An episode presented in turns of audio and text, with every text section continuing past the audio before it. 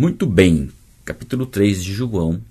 Ontem nós lemos o capítulo 2. Eu já estava é, pensando, ontem já estava pensando no capítulo 3, né? já pensando no 3,16, né? que é o versículo mais conhecido assim, das Escrituras.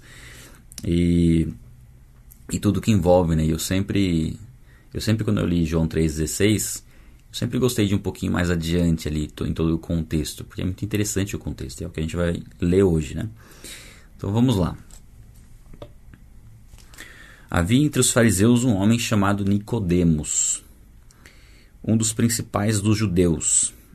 Este de noite foi até Jesus e lhe disse: Rabi, sabemos que o Senhor é mestre vindo da parte de Deus, porque ninguém pode fazer esses sinais que o Senhor faz se Deus não estiver com ele. Vocês repararam aí que eu estou lendo na versão NAA, tá?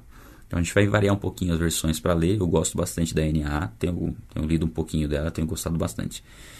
Bom, está falando aqui de Nicodemos, que ele era um dos principais judeus, então provavelmente né, um, um fariseu importante. E não eram todos os fariseus que eram hipócritas e corruptos, né? às vezes pode passar essa ideia, mas não. É, aqui no caso ele procura Jesus à noite Alguns entendem que é porque ele não queria que os outros fariseus soubessem que ele estava consultando Jesus. Alguns entendem que buscou Jesus à noite por ser, por estar mais tranquilo, por poder né, conversar com Jesus de maneira mais tranquila também, pode ser. A verdade é que Nicodemos ele está lá depois da morte de Cristo, quando Cristo é retirado da cruz e José de Arimateia, né, tem, vai sepultar Jesus, né? Tem um túmulo lá que vai sepultar Jesus e Nicodemos está ajudando. É, ali já mostra um pouco do, no contexto ali que Nicodemos é, se converteu. Tudo indica que sim.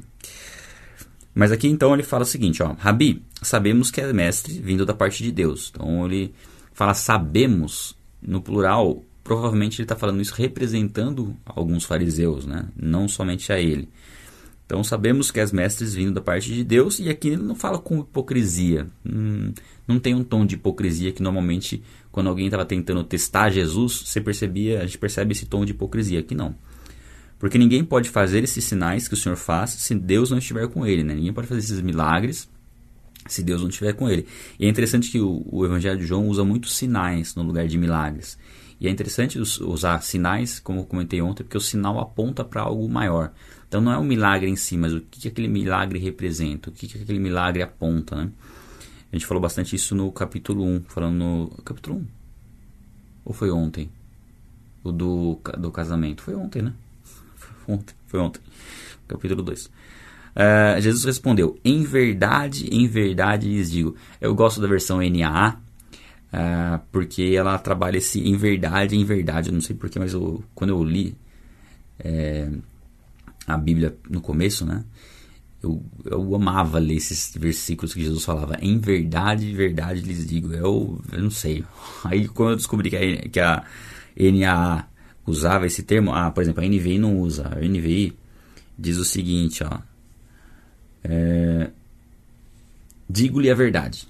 Né? A NVI usa. Tá, tá, é, tá correto o sentido também. Mas o, muito mais gostoso, pelo menos para mim. Em verdade, verdade lhe digo que se alguém não nascer de novo, não pode ver o reino de Deus. Então, esse capítulo 3 de João fala do novo nascimento, que é preciso experimentar o novo nascimento para ser salvo. Ninguém é salvo sem experimentar o novo nascimento. E aqui Nicodemos fica um pouco confuso, né? Como assim, novo nascimento, né? Ó, Nicodemos perguntou: Como pode um homem nascer sendo velho? Boa pergunta, né? De Nicodemos assim. Como um homem pode nascer sendo velho? Será que pode voltar ao ventre materno e nascer uma segunda vez? Aqui, lógico que ele sabia que isso não era possível, ele está colocando uma impossibilidade. Mas como? Como que isso funciona? Como que uma pessoa sendo velha ela pode nascer de novo? E o novo nascimento assim é uma doutrina central né, das escrituras que todo ser humano precisa saber sobre o novo nascimento. Né? Ninguém pode deixar de saber sobre o novo nascimento, porque quem não nasce de novo, e é um nascimento intencional, né? A pessoa decide por Cristo e aí ela nasce de novo. Né? O outro nascimento, por mais que uma criança no ventre se prepare para nascer, ela ainda depende da mãe, né? Para a mãe é, ter a, as contrações ali de, do parto para a criança nascer. Esse é um nascimento voluntário, onde a pessoa entrega a sua vida a Jesus. Vamos continuar lendo aqui, ó.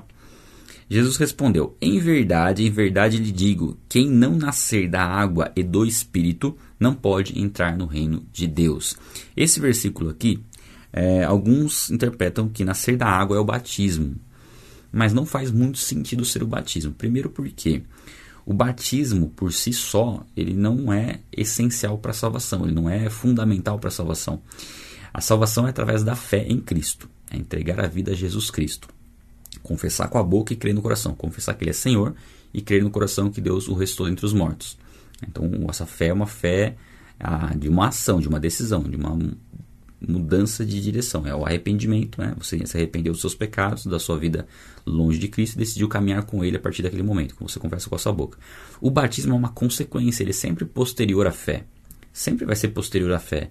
Não tem como você ser salvo e ser batizado no mesmo instante. Isso já mostra que o batismo não é aquilo que traz a salvação. Porque vamos imaginar, né, uma hipótese, a gente, imaginando algumas hipóteses, a gente consegue deixar isso mais claro. É, uma pessoa entregou sua vida a Jesus Cristo e entre ela entregar sua vida a Jesus Cristo e ser batizada, ela veio a falecer. Ela não está salva? Não, ela está salva. O batismo seria uma consequência, uma confissão pública da salvação que ela já recebeu em Cristo. Então o batismo é sempre posterior. É, um, é, algo importante o batismo? Muito importante. É uma confissão pública, onde você vai lá e declara para o mundo espiritual e físico que você morreu em Cristo e restou para uma vida nova. O batismo é essencial nesse sentido. Mas ele não é aquilo que proporciona a salvação. Então, muito provavelmente, o nascer da água e do espírito. É, o nascer da água pode ser o nascimento natural, uma opção, porque nós nascemos da água, nós estamos dentro da bolsa, né, quando nós somos crianças, estamos no ventre, nós estamos dentro de uma bolsa de água. Então, nós nascemos da água e do espírito, que é o novo nascimento. Ou o nascimento da água e do espírito representar somente, simplesmente, o nascimento do espírito, porque um dos símbolos que representa o Espírito Santo é a água, que purifica, enfim, tem alguns, algumas propriedades, e é um dos símbolos utilizados é, para representar o Espírito Santo. Então, nascer da água e do Espírito pode significar somente nascer, o nascer de novo mesmo, que é nascer do Espírito. Tá? Então, a gente tem essas opções de interpretação nesse sentido. Tá? Então, quem não nascer do Espírito não pode entrar no reino de Deus, somente quem nasce espiritualmente. A gente leu no primeiro capítulo de João, veio para os seus, mas os seus não o receberam, contudo, aos que o receberam, deu-lhes o direito de se tornarem filhos de Deus, os quais não nasceram da carne, nem da vontade do homem, mas nasceram de Deus. Ou seja, nasceram espiritualmente. É o novo nascimento. Então só pode é, acessar, né, tomar posse da salvação aquele que nasce de novo. Aí, o que é nascido da carne é carne. O que é nascido do espírito é espírito. Não fique admirado por eu dizer, vocês precisam nascer de novo. O vento sopra onde quer, você ouve o barulho que ele faz, mas não sabe de onde ele vem, nem para onde vai. Assim é todo o que é nascido do Espírito. Então aqui ele fala do, do vento, né, que também representa o Espírito Santo, não só a água representa o Espírito, mas o vento também. E as propriedades do vento, né, que você sente o vento, mas você não sabe de onde ele veio e para onde ele vai. E nós podemos sim sentir a presença de Deus através da ação do Espírito Santo e não, não sabemos, né? Ah, não conhecemos de maneira profunda é, todas as propriedades, né? É, Deus nós conhecemos em parte aquilo que Ele nos revelou. E aqui fala do nascimento espiritual, que é um nascimento real, embora nós não possamos ver ele. E isso é muito importante a gente compreender, porque é, no momento em que nós entregamos nossa vida a Jesus Cristo, esse momento ele não é um momento onde ah, poderia ser, né? O céu se abre literalmente e Deus Pai diz: Ó, oh, esse é meu filho amado em quem me agrado. Isso acontece espiritualmente, mas não acontece visivelmente. Então, por isso que fala que é como o vento. Quando você faz uma declaração de aceitar a Cristo, naquele momento você está nascendo de novo. E por mais que a gente não consiga ver isso, é o principal evento das nossas vidas. Olha só, o principal evento das nossas vidas nós não conseguimos ver com os nossos olhos físicos, mas conseguimos perceber espiritualmente, com nossos olhos espirituais. Então, o momento que você entregou sua vida a Jesus Cristo é aquele momento onde você nasceu de novo e nasceu da forma como você precisava nascer, da forma mais importante. Você decidiu por Cristo. É, e é importante valorizar isso e enfatizar isso para as pessoas que muitas vezes você vai conduzi-las a fazer essa oração né, para entregar a vida a Jesus Cristo. Enfatizar que aquele momento ali, embora ela não tenha visto, nos céus há alegria nos céus e, e os céus são abertos e Deus faz essa declaração né, a, a respeito dessa pessoa que acabou de nascer de novo, um filho novo que nasceu para nunca mais morrer. Né? E é o que representa o batismo. Por isso que a pessoa, naturalmente, depois de entregar a vida a Jesus Cristo, vai para o batismo. Porque o batismo representa isso: que a pessoa morre com Cristo, é sepultada e ressuscita para uma vida nova. Então, quando ela sai das águas, é, representa também esse novo nascimento. Por isso que falar, falar nascer da água também pode ser uma representação do batismo, porque o batismo traz essa representação. Então, uma representação da representação seria né? a falar da água aqui, é uma representação do batismo, que é uma representação da salvação. Então, por isso que a gente vê que o mais importante aqui é entender o conceito. O que, que é o novo nascimento? Nascer de Cristo. Nascer espiritualmente. Ah, espero que não tenha ficado confuso aí. Vamos lá. Então Nicodemos perguntou: como pode ser isso? Né? Nicodemos ainda não entendeu. Jesus explicou, Jesus, Nicodemos não entendeu ainda. E aí Jesus dá uma puxada de orelha, né? Você é mestre em Israel e não compreende essas coisas. É interessante essa fala de Jesus para Nicodemos. Você é mestre, você conhece o Antigo Testamento e não conseguiu ver no Antigo Testamento né, a respeito do Messias e a respeito de, dessa, dessa existência espiritual. Né? Ele não conseguia ter o discernimento da revelação contida no Antigo Testamento, como muitos não conseguem ter essa revelação. Né? A maior parte dos judeus não entendem Jesus como Messias, não tem a revelação né, do, do Antigo Testamento apontando para Cristo, né, para Jesus. E aí Jesus diz assim: ó, em verdade lhe digo, em verdade, em verdade lhe digo que nós falamos do que sabemos e damos testemunho do que vimos, mas vocês não aceitam o nosso testemunho. Então aqui Jesus está falando né, daqueles que falam a respeito dele, dele próprio, daqueles que falam a respeito dele, é, no sentido de que o testemunho que nós damos a respeito de Cristo é algo que nós vivemos, né? embora os nossos olhos não, não vejam, né? e isso fala lá em 1 Pedro, mesmo sem tê-lo visto, vocês o amam. É interessante isso, né? O nosso como, como é possível nós amarmos tanto alguém que nós nunca vimos fisicamente? Né? Esse é o nosso amor por Cristo. E esse amor só é possível quando nós conhecemos o amor dele por nós, que a gente está tá chegando lá. Já está chegando no 3,16. Mas quando nós conhecemos a Deus e, e sabemos que Ele nos amou primeiro, temos um entendimento desse amor, nós somos habilitados a amar também. E o nosso amor a Cristo é um amor apesar de não tê-lo visto.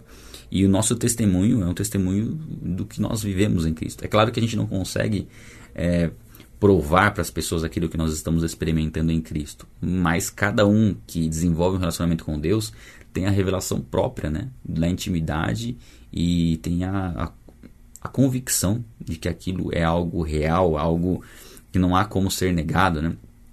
É, muitas, muitas vezes a gente pode até pensar assim, ah, é, como provar que Deus existe. Né? A gente tem alguns argumentos né, em favor da existência de Deus, que são argumentos e evidências que, na minha opinião, são extremamente superiores aos argumentos contra a existência de Deus, na minha visão. Mas é interessante, né? É, Para mim, por exemplo, dizer que Deus não existe é a mesma coisa que dizer que o meu pai terreno não existe. porque existe um relacionamento, né?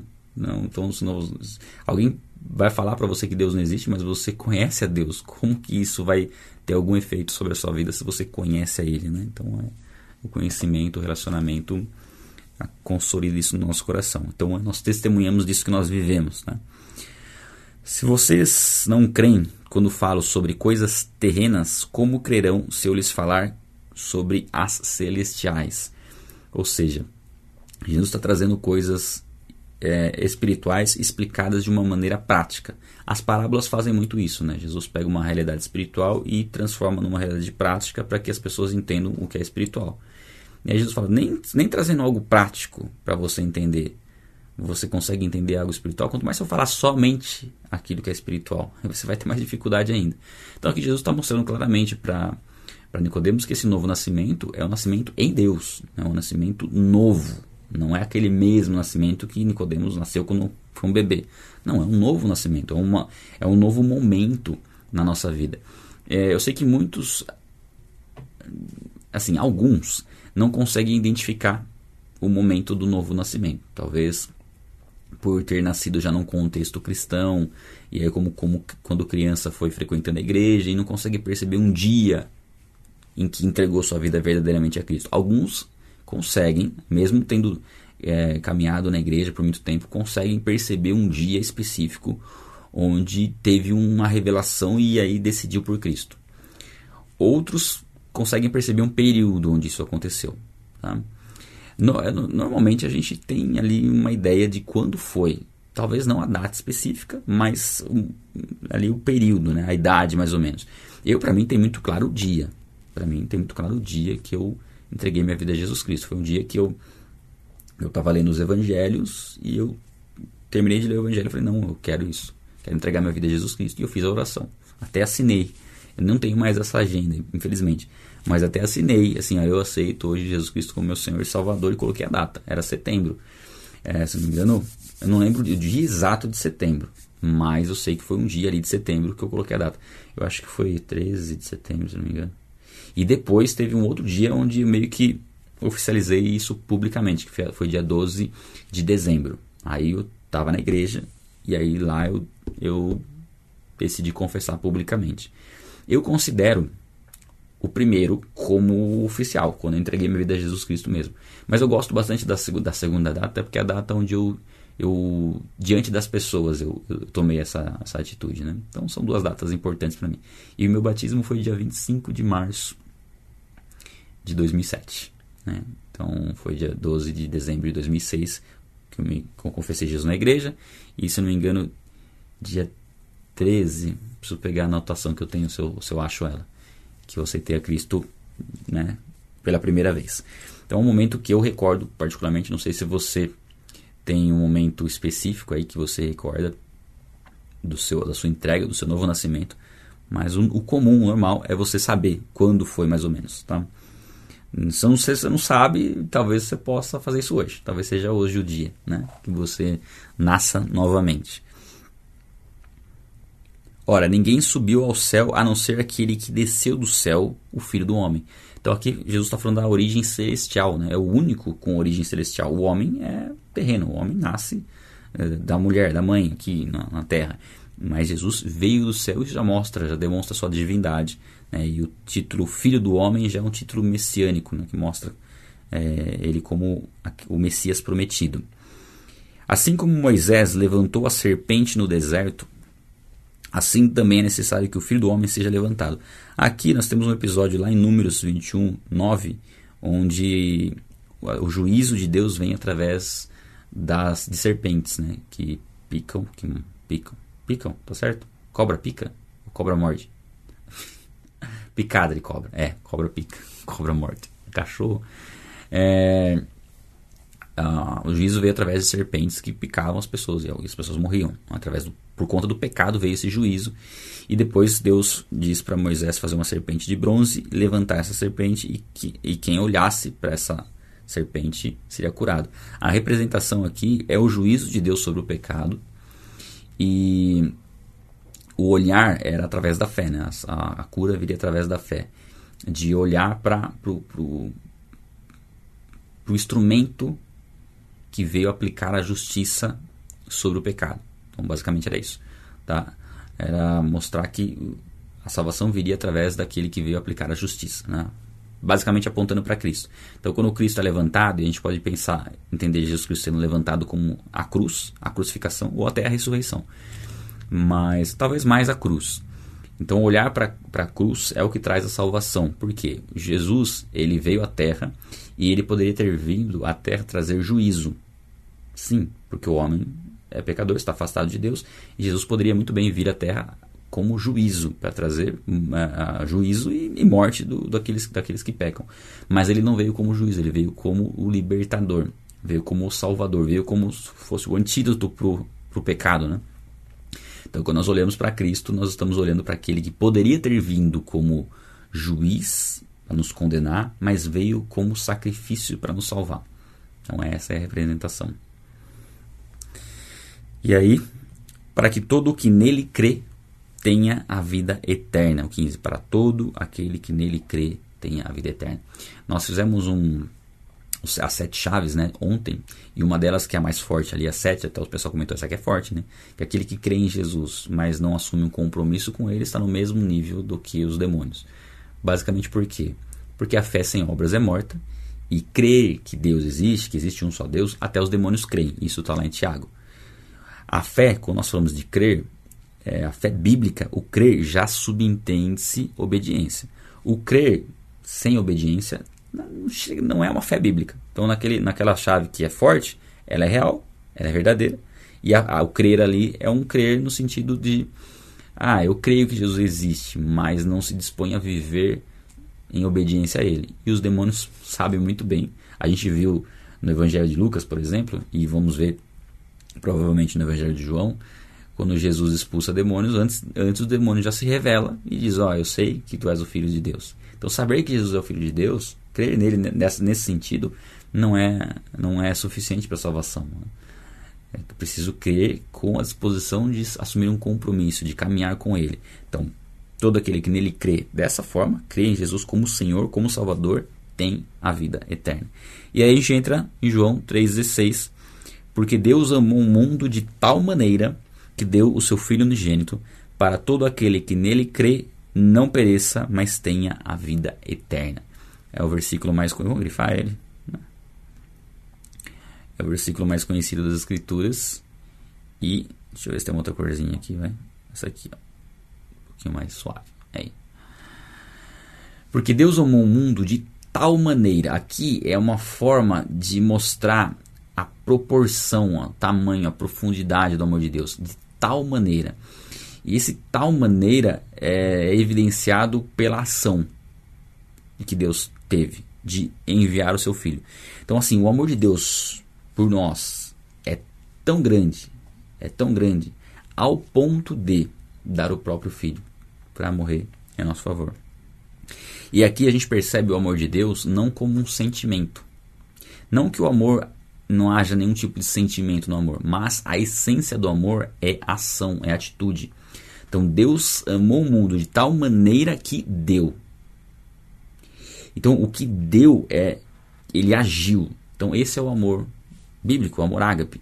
É o amor que faz algo em favor do próximo, não sem, não sem a necessidade de sentir. Pode sentir também? Sim.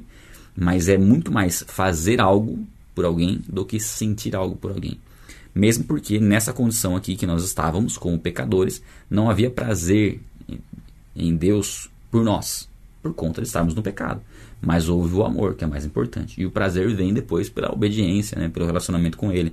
O prazer de Deus é, sobre nossas vidas. Por conta de quem está né, intermediando esse relacionamento, que é o próprio Jesus, sem pecados. Mas nós somos falhos, pecadores e fomos alcançados pelo amor de Deus para que todo o que nele crê não pereça, mas tenha vida eterna. E aí a nossa fé em Cristo nos dá a vida eterna, nos livra da morte eterna nos conduz para a vida eterna. E só esse versículo eu creio que já seja suficiente para a gente comprovar o amor de Deus, mas é interessante o contexto, né? Quando a gente entende ele no contexto. Ó. Porque Deus enviou seu Filho ao mundo não para que condenasse o mundo, né? mostrando que ele poderia vir como juiz condenar o mundo, com toda certeza, mas ele não veio condenar o mundo mas para que o mundo fosse salvo por meio dele. Então Jesus veio como o Salvador e Jesus virá como juiz. Né? A volta de Cristo vem como juiz. Quem nele crê, aqui eu vou grifar também. Quem nele crê não é condenado, mas o que não crê já está condenado, porque não crê no nome do Filho unigênito de Deus. A questão não é que a pessoa será condenada se não crer em Cristo, ela já está condenada. O homem já está numa condição de condenação né, por não conhecer a Cristo. Ele nasce separado de Deus.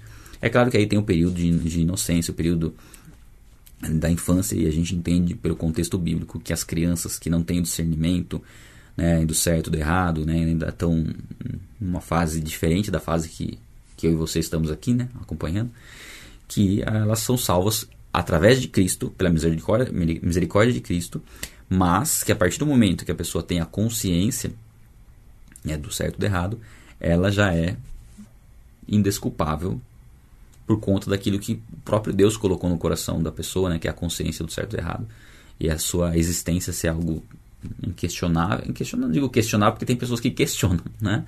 Mas é, é, não sei se, eu, se, a palavra seria inquestionável, mas é, enfim, a Bíblia diz que aquele que, que diz que Deus não existe é tolo por conta da evidência, tanto externa das coisas criadas, da própria vida em si, como interna da consciência, que ora nos acusa, ora nos, nos mostra que é o, o que é correto.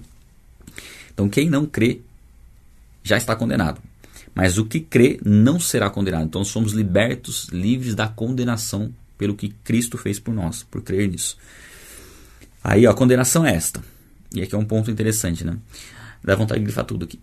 A condenação é esta: a luz veio ao mundo, mas os homens amaram mais as trevas do que a luz, porque as suas obras eram más.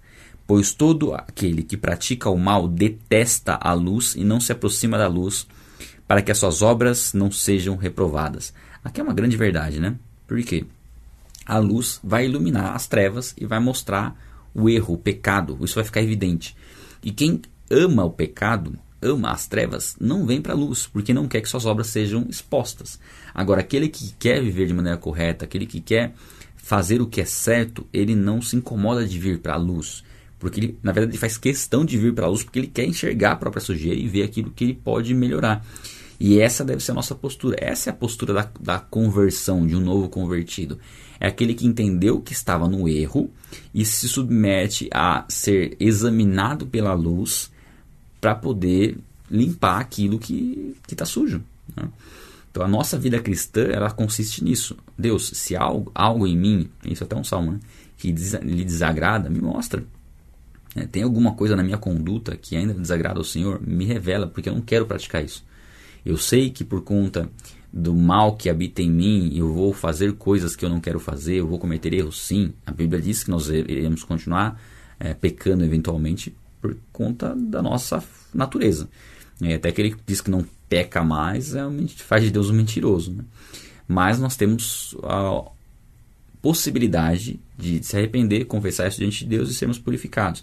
Mas a nossa batalha é contra o pecado. A nossa batalha agora é permanecer em Cristo limpos. Né? Somos limpos pela palavra.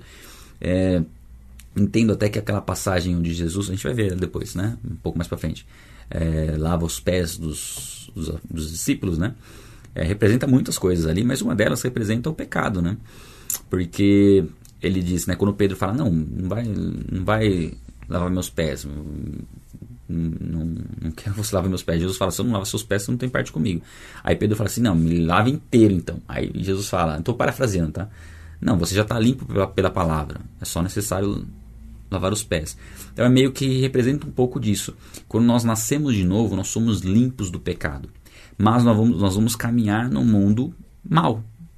Nós temos uma natureza corrompida e vamos caminhar no mundo mal. Então é natural sujarmos os nossos pés. E sujar os pés representa esse pecado que nós vamos cometer todos os dias. Né?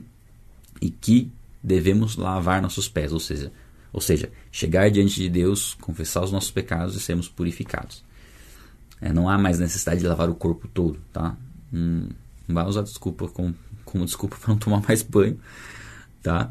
Mas a questão aqui é que o pecado ele vai causar. E na época de Jesus é interessante a gente observar isso porque eles é, eram um lugar muito árido, né? E não, eles usavam sandálias, então o pé constantemente estava sujo. Era difícil. Hoje em dia a gente pode pôr um tênis e tal. Mas no contexto da época a gente entende bem essa ilustração. E que mais? E aquele que pratica o mal não vem para a luz porque as suas obras serão evidenciadas. Então muitas pessoas permanecem pouco tempo né, é, na luz, pouco tempo, e já voltam para as trevas. É um pouco também da parábola do semeador. Lembra da parábola do semeador? A semente caiu na beira do caminho, a semente caiu entre as pedras tal. Representa um pouco isso. Né? Não tem raiz. Muitas pessoas se empolgam com o evangelho, mas depois percebem que o evangelho vai exigir que ela faça algumas renúncias e aí ela fala, não, isso aqui não. E aí volta para as trevas. Né? Que mais?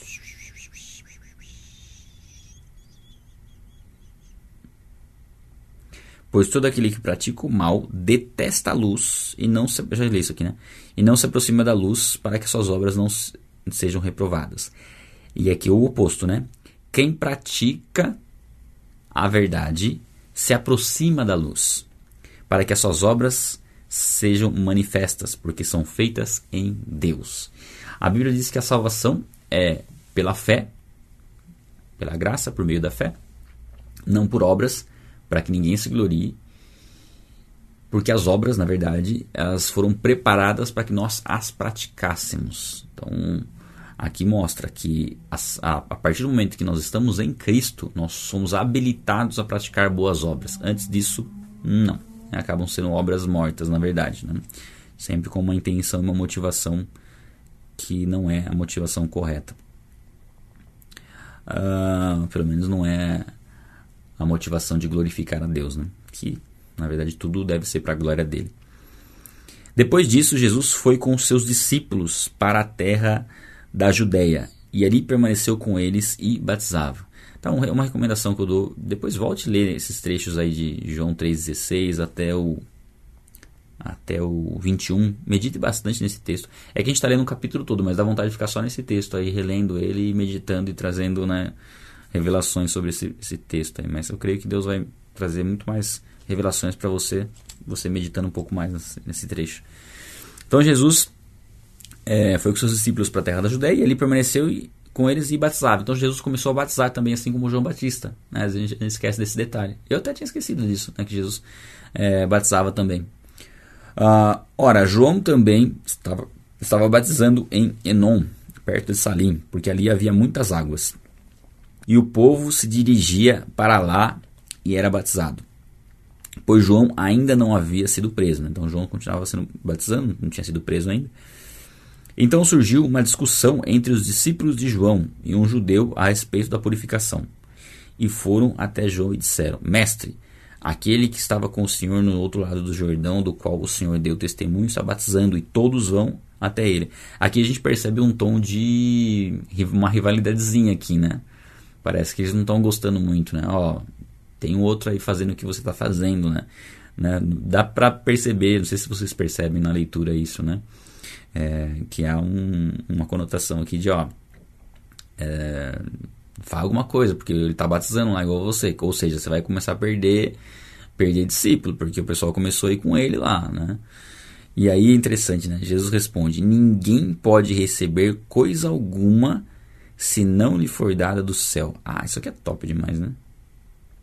Só que isso aqui nos, nos ensina muito em relação à, à pregação do evangelho, né? A Deus usar pessoas na pregação do evangelho, que isso não pode de forma alguma gerar no nosso coração algum tipo de inveja ou é, torcer para que algum ministério não seja frutífero e o nosso ministério seja frutífero, né?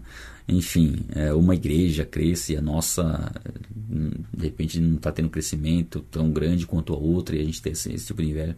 Aqui, na verdade, ele fala bem isso: ó, ninguém pode receber coisa alguma se não for dado do céu. Isso se aplica nesse sentido e se aplica assim em, em inúmeras coisas, inúmeras coisas. Aquilo que Deus nos dá, ninguém tira de nós. Esse eu acho que é um ponto-chave para a gente entender para a vida, né? Uh, um ladrão, por exemplo, que rouba algo, aquilo não vai permanecer com ele porque não é dele. Não foi dado do alto para ele aquilo. Ele simplesmente tomou posse de algo que não pertence a ele e esse algo que não pertence a ele não vai permanecer com ele. Não vai. E enquanto permanecer com ele, o que vai ser tirado dele vai ser a paz. Então, assim, se todos tivessem esse princípio, não haveria roubo, né? Se todos soubessem que aquilo, soubessem que aquilo que não é deles, não é deles, olha só como a nossa vida seria totalmente diferente. Só com esse detalhe, hein? Só com esse detalhe. Pensa como seria a, a vida em sociedade se todos tivessem essa consciência de que o que não é seu, não é seu. Achado, né? Achado às vezes acaba sendo roubado se você tem a opção de descobrir quem é o dono, né? E a gente tinha esse ditado, né? Achado não é roubado. Eu achei, é meu, então não tenho, não tenho responsabilidades. Temos sim. Se nós temos condições de identificar é, aquilo que nós achamos, tem que ser devolvido. Eu tenho uma, um testemunho interessante nesse sentido. Né? Uma vez eu achei 50 dólares no estacionamento de um jogo. Eu fui assistir um jogo de futebol americano, olha que legal. E achei 50 dólares no estacionamento, no chão, em dinheiro. Difícil, né? Como que você vai devolver 50 dólares? Eu tentei, eu fiquei ali é, no carro esperando ver se alguém passava procurando tal. Eu desconfiei que tinha um casal procurando. Falei, será que é? Depois eu fui tentar ir atrás do casal, não achei mais eles. Eu falei, ah, Deus, não sei o que eu faço com esse dinheiro. Eu falei, eu vou fazer o seguinte, eu vou investir num vídeo. Aí eu investi em publicidade num vídeo. Divulguei um vídeo como Deus responde nossa oração. E aí esse vídeo aí ele teve. É o vídeo mais visto do canal, né? Tem mais de 2 milhões de visualizações esse vídeo. E essa foi uma situação que aconteceu e não tinha como achar para quem pudesse devolver. E teve uma outra ocasião que eu estava bem apertado de dinheiro lá nos Estados Unidos também. E aí eu fui no cinema, eu sabia que tinha pouco dinheiro na minha conta, imaginava que não ia dar para pagar o ingresso do cinema, a hora que eu passei o cartão pagou. Aí eu falei, nossa, pagou? Mas acho que não tinha esse dinheiro. Aí eu fui dar uma olhadinha no. Eu tava com o computador, com o notebook, no extrato bancário. Tinham depositado 4 mil dólares na minha conta. 4 mil dólares. Eu falei, nossa, será que é de verdade esse dinheiro? Aí eu fui comprar uma pipoca para confirmar se era de verdade. Comprei, passou a pipoca. Falei, é de verdade esse dinheiro. Colocaram 4 mil dólares na minha conta.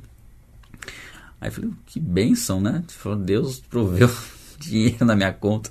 Mas aí,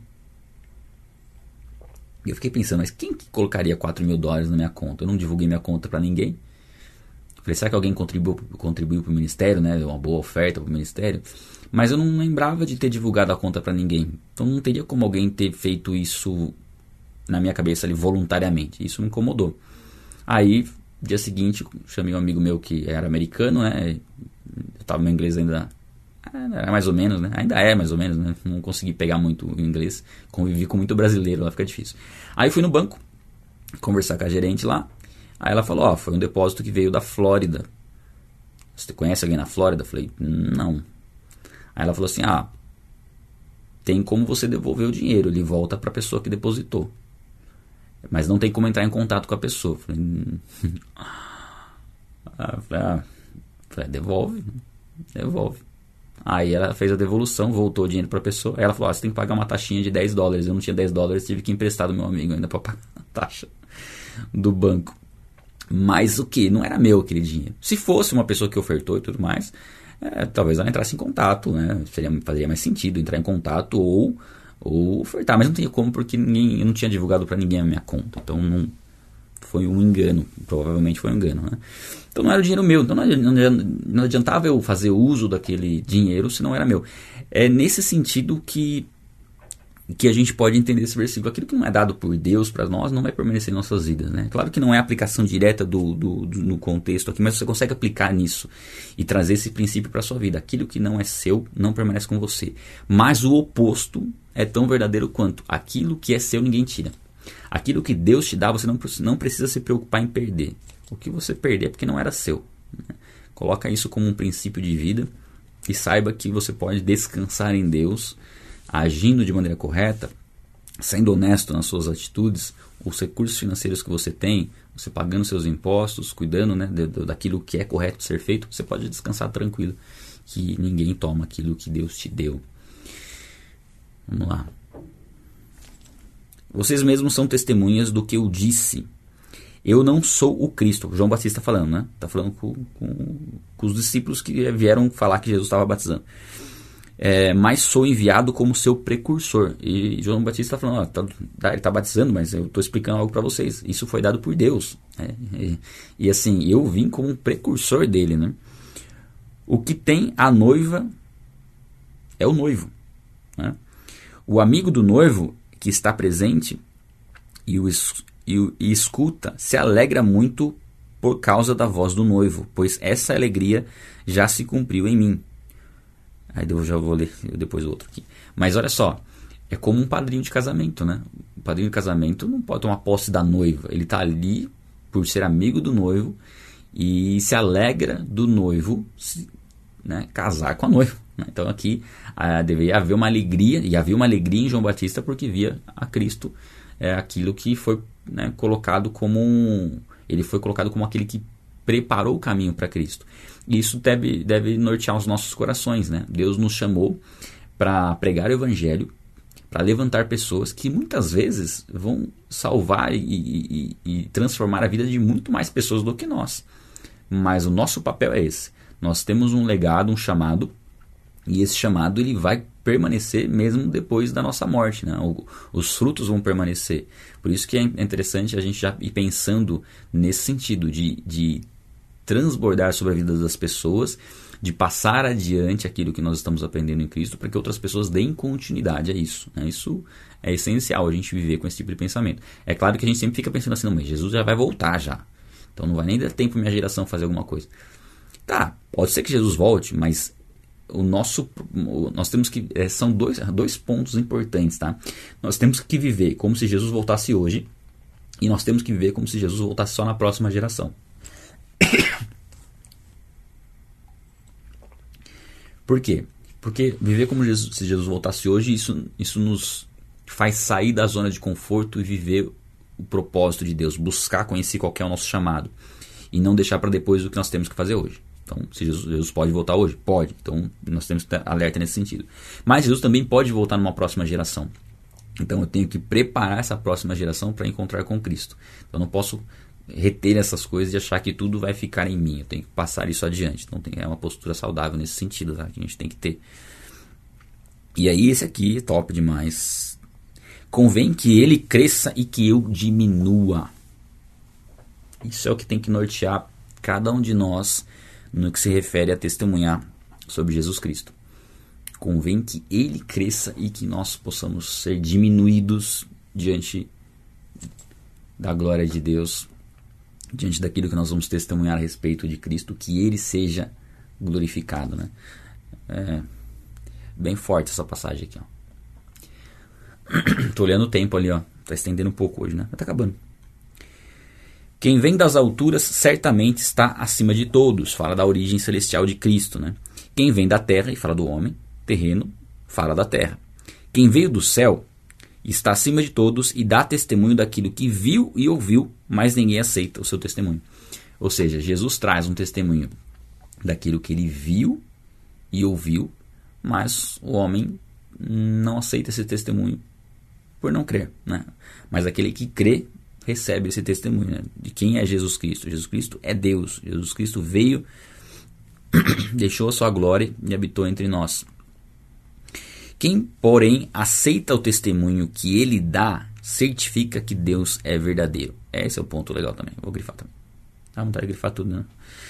Então, aqui um ponto importante, né? Quando você entrega a sua vida a Jesus Cristo, quando você nasce de novo, você se certifica que Deus é verdadeiro. Né? Por mais que algumas pessoas tenham dúvida nesse sentido, quando ela dá esse passo de fé, de crer em Cristo, de caminhar com Cristo, ela se certifica que Deus é verdadeiro. Ela comprova que Deus é verdadeiro. Ela consegue provar para ela mesma que Deus é verdadeiro. Porque é impossível a Deus ministrar e, e, agir e da forma como ele age se ele não existisse. Basicamente é isso. Né? Vamos ter experiências com Deus que são assim é, inexplicáveis para outras pessoas, mas nós sabemos. Né? Pois aquele que Deus enviou fala as palavras de Deus, porque Deus não dá o Espírito por medida. Né? Deus dá o Espírito com abundância, com plenitude. O Pai ama o Filho e o entregou todas as coisas nas mãos dele. Todas as coisas foram entregues nas mãos do Filho. Né? Deus Filho tem poder sobre todas as coisas. É, a gente vai trabalhar um pouco ainda. É, é, difícil trabalhar nas leituras da Trindade, né? porque a gente vai vendo pontualmente. Isso exige um estudo mais profundo. Né? A gente tem esse tipo de estudo é, no treinamento Vai na Bíblia, que a gente fala bastante sobre a Trindade, aí fala sobre os atributos de Deus, sobre a divindade de Cristo, sobre a, quem é o Espírito Santo, aí a gente compreende melhor esse papel da Trindade. Né? Ah, pá, pá, pá, Por isso, quem crê no. Eu vou grifar isso aqui também, que eu gosto. Por isso, quem crê no Filho tem a vida eterna. Mas. Peraí, mas não. Quem se mantém rebelde contra o Filho não terá a vida, mas sobre ele permanece a ira de Deus. Então, né, fecha bem fechado né, o, o, capítulo. Né? Quem crê no Filho tem a vida eterna. Quem se mantém rebelde contra o Filho não terá vida, mas sobre ele permanece a ira de Deus. É meio que incompreensível, né? Uma vez que você se converte e entende e aceita, recebe a Cristo, nasce de novo, você fala: Meu Deus, como eu pude rejeitar isso um dia? Como eu pude rejeitar um presente tão grandioso? Como que pessoas podem permanecer rebeldes contra Jesus Cristo? E saber que essa rebeldia faz com que a ira de Deus permaneça sobre essa pessoa. Como uma pessoa pode, pode conscientemente falar, não, eu quero permanecer debaixo da ira de Deus? É o que uma pessoa está declarando quando ela rejeita Cristo, né? Quando ela rejeita a salvação que Deus proporcionou, a salvação pela graça. E o que acontece é que muitas pessoas acham que é bom demais, né, para ser verdade, e acabam não recebendo a salvação, acabam entendendo que é, precisam fazer algo, precisam ser merecedoras da salvação, precisam fazer boas obras para serem salvos, precisam estar numa determinada religião, precisam seguir determinados ritos, precisam pagar promessas, precisam fazer uma série de coisas para ter a salvação, quando não. A salvação é pela fé em Cristo, é crer na sua vida sem pecado, morte em nosso favor e ressurreição dentre os mortos. Ponto. Crer que Ele é Deus, ele que é Deus Filho, que sempre existiu, que se fez carne, morreu por ela. Quando há é, esse entendimento e essa confissão e essa decisão por Cristo, a pessoa nasce de novo e ela tem a salvação a partir daquele momento. E isso não vai ser tirado mais. Né? Aquilo que vem do alto, que ela recebe do alto, é algo que ela recebe, é um dom, é um, é um presente que ela recebe de graça e que ninguém mais pode arrancar ela das mãos de Cristo. A não ser se ela mesma decidir não permanecer em Cristo, aí é um uma outra questão. Mas está pronto, está disponível. Mas é preciso, preciso nascer de novo. Aquele que rejeita Cristo não vai nascer de novo, permanece na condição de alguém que está condenado. Né? Quem não nele crê, quem não crê já está condenado. E nosso papel é pregar o evangelho, para que se abram os olhos né, dessas pessoas. É o Espírito Santo quem convence do, da justiça, do pecado e do juízo, mas o nosso papel é a pregação do Evangelho, é tornar a pessoa consciente de que o novo nascimento é algo que existe, é algo que ela precisa, necessita nascer de novo e que está disponível e ela pode fazer isso nesse exato momento. Né? Inclusive você que está nos acompanhando, se você tiver esse entendimento e né, ainda não confessou a Jesus com sua boca, ainda não declarou isso publicamente, você tem essa oportunidade hoje. Né? Você tem essa oportunidade hoje. Talvez você não consiga declarar publicamente, mas você pode escrever nos comentários, né? que crê em Jesus Cristo como seu Senhor e Salvador, crê que Ele é Senhor e crê que Ele restou dentre os mortos. Você pode confessar isso nas redes sociais. Isso é confessar publicamente. A partir desse momento dessa confissão pública, você nasceu de novo. Você é uma nova criatura e todas as coisas velhas se passaram. E assim como um bebê nasce e ele não tem. Não, uma criança não pode nascer com uma ficha criminal. Né? Uma criança que nasce naturalmente. É, não pode nascer com algum tipo de condenação sobre ela, né? falando juridicamente. Assim é o que nasce espiritualmente. Tudo aquilo que foi feito no passado é apagado, né? é perdoado. Os, todos os pecados cometidos até o momento da conversão são perdoados e os pecados que serão cometidos em, no, no futuro eles também são perdoados. A questão é que os pecados que serão cometidos depois, eles precisam precisa haver um arrependimento, precisa haver a luta contra o pecado, obviamente, mas nós somos libertos da condenação que existia sobre nós quando nós aceitamos a Cristo. Então você tem essa oportunidade hoje de começar um dia completamente diferente, né? Você que ainda não tinha compreendido como se dá a salvação, né? como que a salvação né, foi entregue por Deus e, e isso está oculto né, aos olhos de muitas pessoas. Muitos não conseguem perceber isso. E o nosso papel é pregar o Evangelho, viver o Evangelho, para que pessoas possam ter essa consciência. Nada mais importante na vida do que é, se converter, do que se converter a Cristo, do que nascer de novo. E nada mais gratificante do que sermos usados por Deus para que pessoas venham a conhecê-lo. Né? Esse é o nosso propósito. Foi para isso que nós nascemos.